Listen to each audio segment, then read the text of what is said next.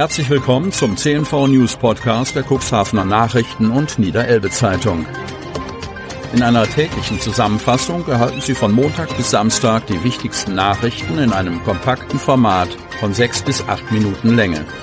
Am Mikrofon Dieter Büge. Zunächst folgt ein kurzer Werbebeitrag in eigener Sache. Unternehmen haben die Möglichkeit, ihre Produkte oder Dienstleistungen in unserem täglichen News-Podcast per Werbespot mit einer Laufzeit von sechs Tagen zu präsentieren. Mehr Infos zu unserem Werbespot unter cnv-mediakompass.de slash podcast. Montag, 4. März 2024. Welcome on board. Nice to see you. Sonntag der Seefahrt volles Kirchenschiff in St. Petri. Von Jens-Jürgen Potschka. Cuxhaven.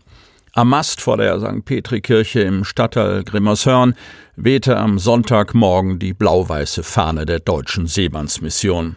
Ein paar Schritte weiter, im gut besuchten Kirchenschiff angekommen, stimmte eine kleine Lichtbilderschau die Gottesdienstbesucher auf den mittlerweile 31. Sonntag der Seefahrt ein.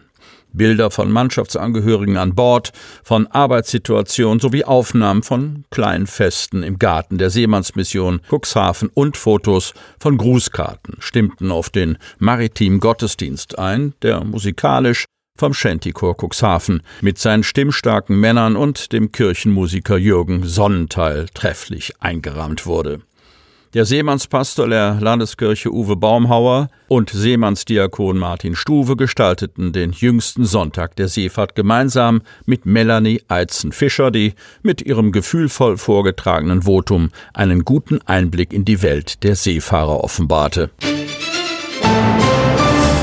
Neues Leben in alter Villa. Das herrschaftliche Haus gegenüber dem Krankenhaus Landhadeln hat gleich zwei neue Mieter. Von Wiebke Kramp.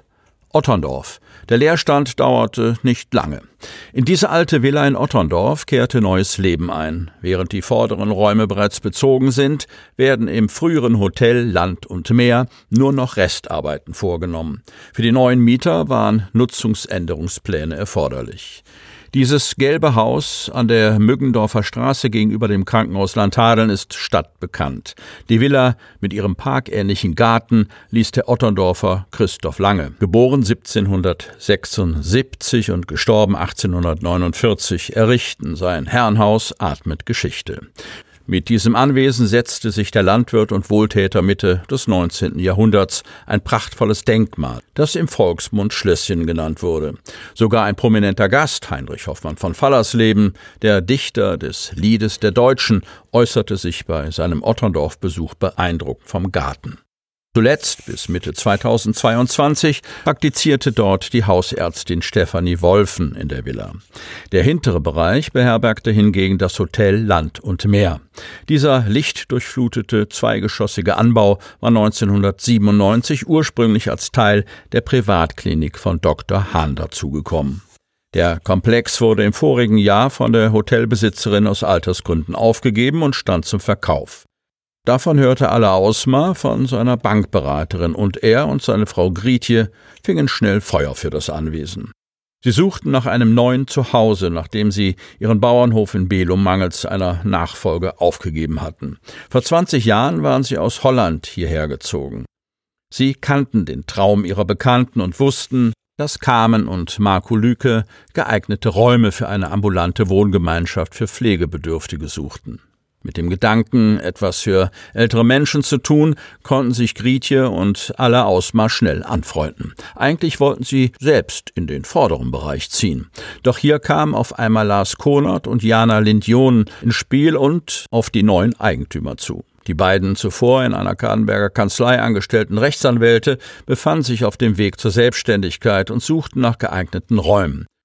Schließlich fügte sich alles so, so dass Ehepaar Ausmar nur zwei Pächter für ihre Gebäude hat und nicht selbst dort einzieht. Alle Ausmar lacht, ohne zu bedauern. Es passte einfach alles und war gut umzusetzen. Doch ganz so glatt lief es natürlich nicht. Für die neuen Nutzungen des Gebäudes waren noch Bebauungsplanänderungen notwendig. Baulich gab es ebenfalls noch einiges zu verändern, wie die barrierefreien Bäder. Zusätzlich muss noch ein Fahrstuhl installiert werden, um WG-Bewohner zu ihren Zimmern im ersten Stock zu bringen und umgekehrt zu den Gemeinschaftsräumen. Kam und Marco Lüke freuen sich schon sehr darauf, demnächst in ihrem Schmuckstück Haus, Land und Meer die ambulant betreute Wohngemeinschaft mit zwölf Plätzen einweihen zu können. Die großen Zimmer verfügen über einen eigenen Balkon oder Terrasse und ein eigenes neues Badezimmer. Hier dürfen pflegebedürftige Menschen selbstbestimmt ihren letzten Lebensabschnitt genießen wie zu Hause, aber gemeinsam statt einsam ist den Lükes ein wichtiges Anliegen. Sie möchten daher die Pflegebedürftigen ermuntern und unterstützen, ihre täglichen Aktivitäten so lange wie möglich selbstständig zu verrichten. Denn das fördere nicht nur Selbstvertrauen, sondern trage dazu bei, den alters- und krankheitsbedingten Abbau zu verzögern. Kollision auf B73. Junge Fahrerin bei Unfall schwer verletzt. Wingst.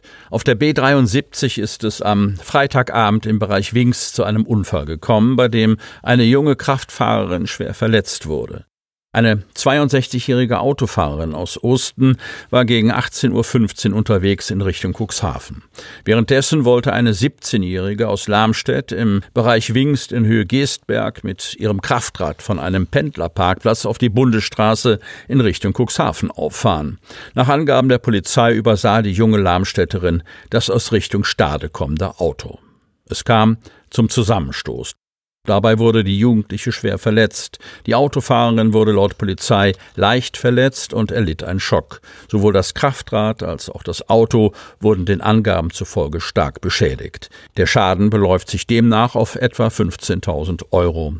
Für die Unfallaufnahme wurde die B73 für mehrere Stunden gesperrt. Sie hörten den Podcast der CNV Medien. Redaktionsleitung Ulrich Rode. Produktion Win Marketing, Agentur für Podcast-Produktionen.